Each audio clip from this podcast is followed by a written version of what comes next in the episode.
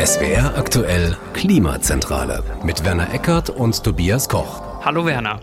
Hallo Tobi. Werner, wir haben noch nie über Sand gesprochen und ich frage mich gerade, warum. Das ist doch ein sehr spannendes Thema, auch wenn es erstmal nicht so klingt.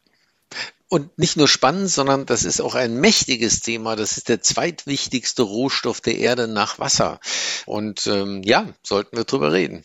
Ja, da hast du schon einen wichtigen Punkt und was zum Dranbleiben gleich mal gesagt. Fand ich mhm. interessant. Wusste ich nicht, dass Sand nach Wasser der wichtigste Rohstoff ist. War mir nicht bewusst. Ja, wäre auch schlimm, wenn es Kohle wäre. Dann wären wir schon längst äh, der Klimakatastrophe 100 Jahre weiter. So, Sand ist wichtig für unser tägliches Leben. Sand ist äh, zumindest knapp, sagt man. Da kommen wir gleich noch dazu. Sand ist oft aus mafiösen Strukturen. Sandabbau ist nicht immer gut für die Umwelt. Und äh, Sand kann richtig was. Also also wir haben viele Themen auf der Agenda. Wir fangen vielleicht mal damit an, wozu brauchen wir eigentlich Sand? Und ich fange an mit dem Punkt vor allem zum Bauen. Denn im Beton ist Sand, neben Wasser, Zement und Kies, ist das der Hauptbestandteil. Zwei Drittel des Betons bestehen aus Sand. Genau, und das ist auch schon mit Abstand der wichtigste Zweck, wenn man so will. Quarzsand äh, ist auch ein Rohstoff in der chemischen Industrie, Porzellan, Glas und dergleichen.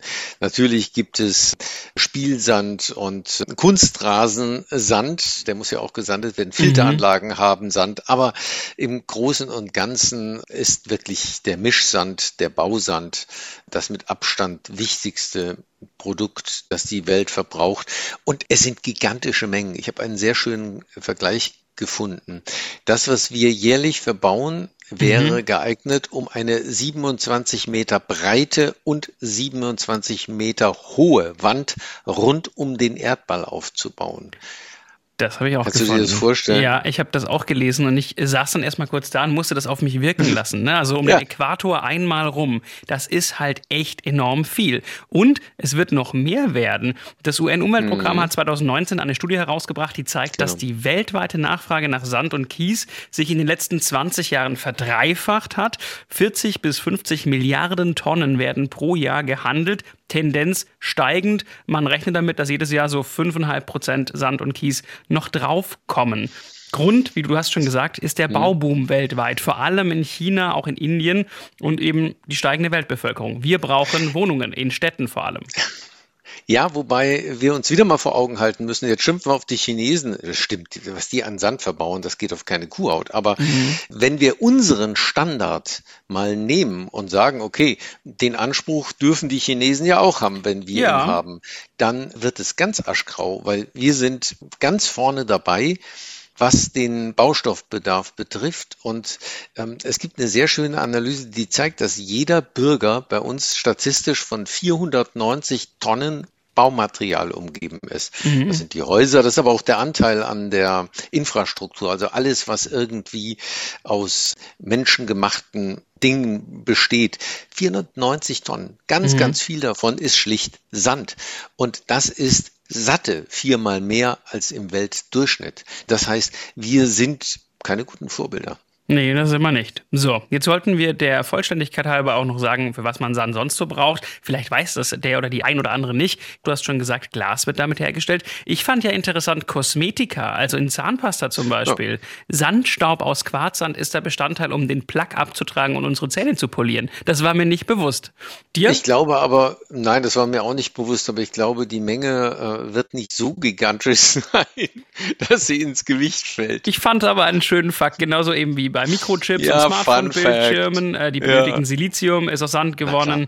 Und bei Fracking braucht man Sand, also um Gas zu gewinnen, ne, wenn dann in die Gesteinsschichten ja Wasser, Chemikalien und Sand gepresst wird. Also wir halten mal fest, die Gesellschaft ist im wahrsten Sinne des Wortes auf Sand gebaut und ähm, oh. Ja, das ist doch so. Also komm mal, von ja. deinem Smartphone, Zähneputzen bis hin zu, wo ja. ihr beide gerade drin sitzen in einem Funkhaus. Ja. Also hier ist auf jeden Fall Sand verbaut. Jetzt ist ja die große Frage, wo kommt Sand eigentlich her? Was ist Spannende Sand überhaupt? Frage. Ja. Spannende Frage. Denn Ach. Sand ist nicht gleich Sand. Ja, das ist richtig. Weil willst du schon den Punkt vorwegnehmen, dass man ja über den Wüstensand, das gibt's ja wie Sand, also am Meer sozusagen. äh, oh Gott, schlimme Wortspiele. Aber ähm, da kommen wir gleich mal dazu. Wir kommen jetzt erstmal zu dem Sand, der im Meer landet. Der entsteht durch Gesteinsabtragungen in den Bergen, wird dann durch Flüsse in Richtung Meer transportiert. Und dieser Prozess dauert auf jeden Fall schon mal sehr lange, das kann man sagen, bis zu Jahrtausende. Und mhm. die Hälfte von, äh, davon kommt gar nicht erstmal im Meer an, weil wird an Staudämmen oder an Flussufern direkt abgefangen. Mhm. Interessant ist, du hast diese Weltumweltagentur UNEP äh, mhm. erwähnt. Die haben in dieser Studie auch festgestellt, dass wir momentan mehr Sand verbrauchen, als die Natur nachbilden kann. Also obwohl das so ein gigantischer mhm. Prozess ist, der eigentlich ja ein unvorstellbar großes Rad dreht, schaffen wir es auch bei diesem Rohstoff mehr zu verbrauchen, als rein rechnerisch nachgebildet werden kann. Wobei das sehr ungleich verteilt ist. Mhm. Du hast die Flüsse angesprochen. Wir müssen aber ein anderes Thema noch äh, nennen und das waren die Eiszeiten, denn die Gletscher haben ganz wesentlich zur Sandbildung beigetragen, Sand und Kies. Und das erklärt auch, warum der Bausand so ungleichmäßig auf der Erde verteilt ist. Wir in Deutschland zum Beispiel sitzen auf einer Sandgrube. Wir haben durch die Gletscher sowohl aus den Alpen als auch vom Norden in den Eiszeiten so viele Ablagerungen, dass wir wirklich im Sand schwimmen. Bei uns ist Sand jedenfalls nicht knapp. Wir kommen nur, darüber können wir am Ende mal reden, äh, nicht so leicht dran wie andere, weil wir schon alles zugebaut haben. Aber mhm. Ansonsten ist das eben ungleich verteilt. Ja, und jetzt haben wir nämlich gerade schon leicht angeteased, warum nimmt man denn kein Wüstensand, wenn die beiden hier schon davon reden, mhm. dass der Abbau von Sand schwierig ist, dass es vielleicht sogar eine Knappheit gibt. Ja, der Wüste liegt genug rum. Das Problem ist, für die Herstellung von Beton eignet sich eben nur der Fluss- und Meeressand. Im Unterschied zum Wüstensand ist er nämlich grober, der ist kantiger, er haftet mit dem Zement. Und das heißt, wenn du was bauen willst, auch mitten im Sand, musst du Sand importieren. Ich finde, da ist doch Dubai ein schönes Beispiel. Ne? Also ja. diese beiden Inseln allein, Palm Islands heißen die, glaube ich, die künstlich im Meer errichtet wurden. Da gibt es verschiedene Zahlen, Millionen Kubikmeter, damit kann niemand was anfangen. Ich habe mal gelesen, das hat jemand umgerechnet. Sechs Millionen Lkw sind da entlang quasi gefahren und haben dort Sand aufgeschüttet ins Meer, damit man dann Wohnraum hat, beziehungsweise Raum für Hotels. Und ich finde schön, dass dann zum Beispiel für den Bau des Wolkenkratzers Burj Khalifa dann Sand aus Australien importiert werden müsste. Also es ist schon absurd, ne? Es ist absolut absurd und interessant fand ich, dass es eine neue Untersuchung gibt, warum dieser Wüstensand nicht geeignet ist, weil überall steht, äh, er sei eben zu kugelig, er sei einfach zu rund, um ähm, wirklich für Beton mhm. geeignet zu sein. Aber die Bundesanstalt für Geowissenschaften und Rohstoffe hat äh, vor drei Jahren äh, eine Analyse gemacht von Wüstensandproben und dabei festgestellt, der weit wichtigere Grund ist, dass in dem Wüstensand viel zu viel unbrauchbares Zeug wie Gips, Glimmer und Carbonate drin sind und dass das Ganze viel zu fein gemahlen ist. Das ist äh, im Grunde der eigentliche Grund, warum man Wüstensand nicht verbauen kann. Und das äh, macht eben die Rohstoffbasis schon mal deutlich äh, schmaler. Und du hast ja gesagt, führt zu diesen absurden Situationen, dass Staaten, die aus nichts als Sand bestehen, den Bausand importieren müssen. Ja. Jetzt reden wir so viel über den Sand. Jetzt ist die Frage, was ist denn das Problem? Ob es wirklich eine Knappheit ist, darüber lässt sich ja streiten. Das Problem ist mhm. vielmehr, wir kommen nur an Teile ran und wir kommen, leider leidet wieder der globale Süden, wenn wir es mal runterbrechen. Ne? Das ist ja das große Problem dabei.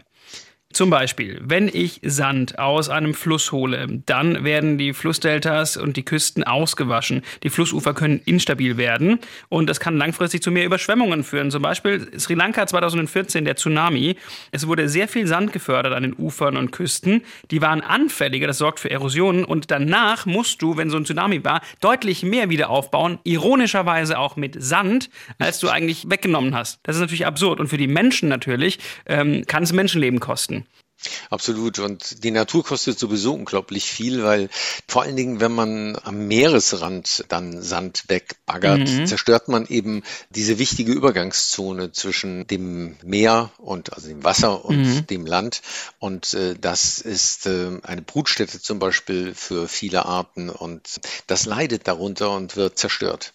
Ja, äh, ein schönes Zitat, was ich gelesen habe, ist, alles, was nach oben gepumpt wird durch so ein Saugschiff an Küstennähe, Meeresboden, ist halt tot. Ne? Und der Lebensraum unten auch, der regeneriert sich nicht wirklich mehr. Das ist halt das Problem. Jedenfalls dabei. dauert das eben genau. Und ähm, das ist das Problem, ja.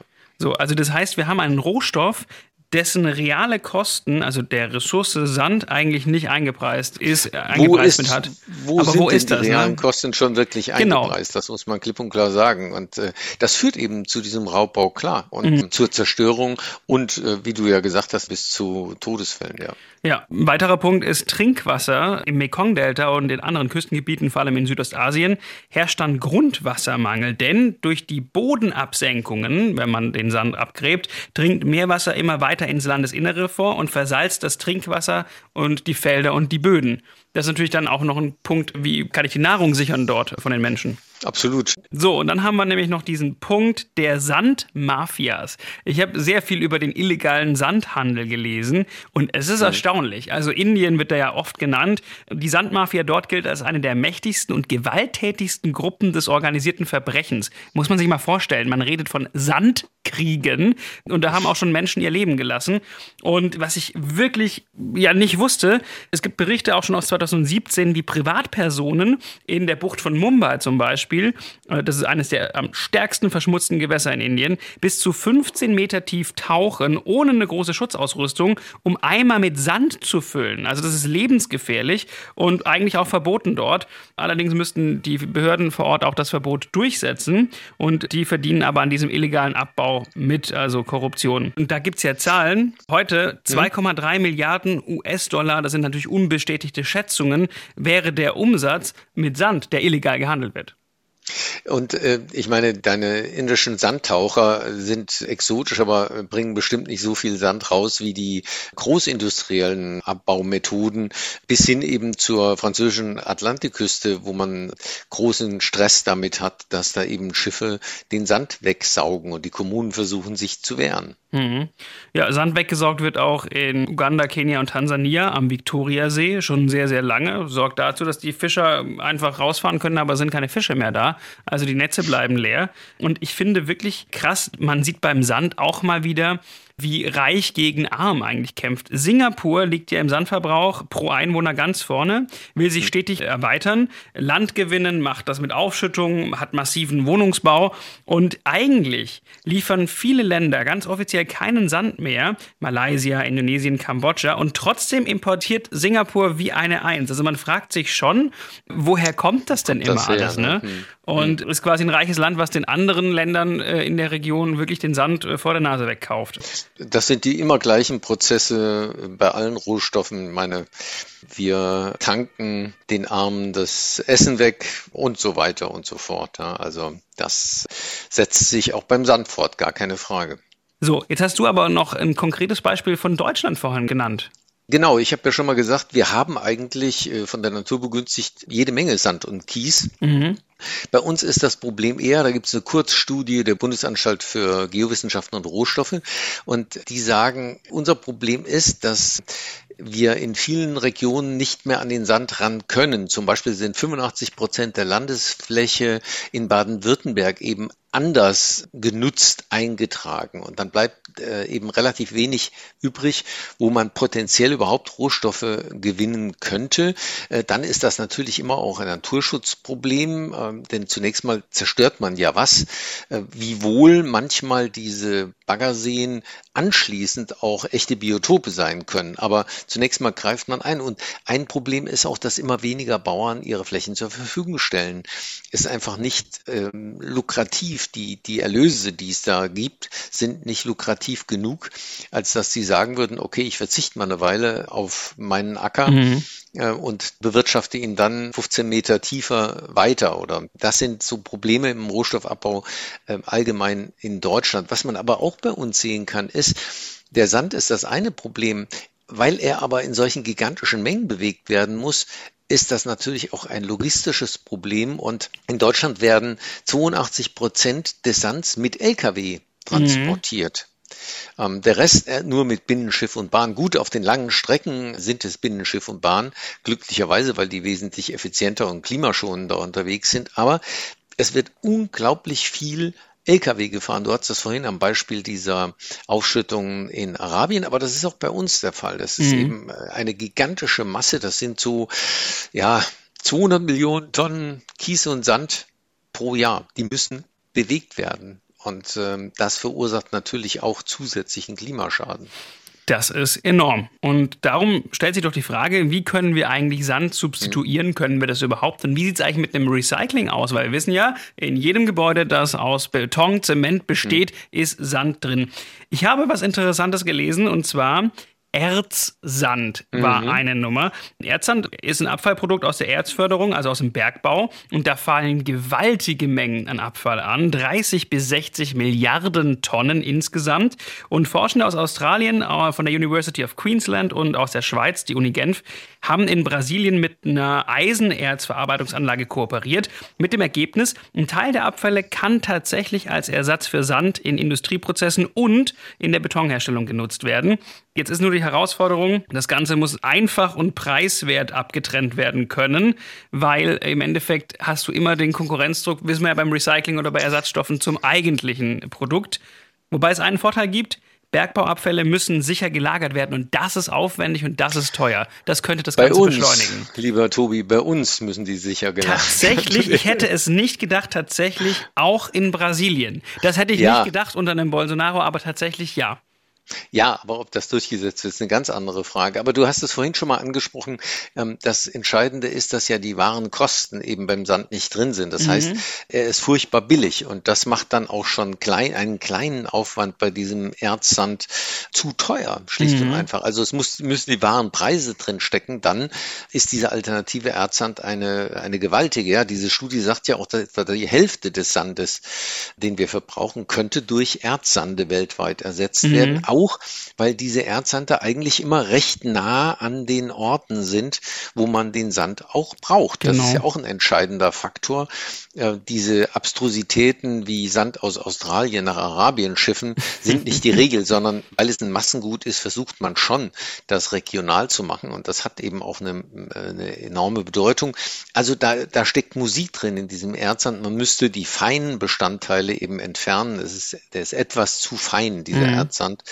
Aber es geht und ähm, das sind die Dinge, wo man sich fragt, man hat eine Lösung für zwei Probleme, für den Abraum und für die, den Sandabbau.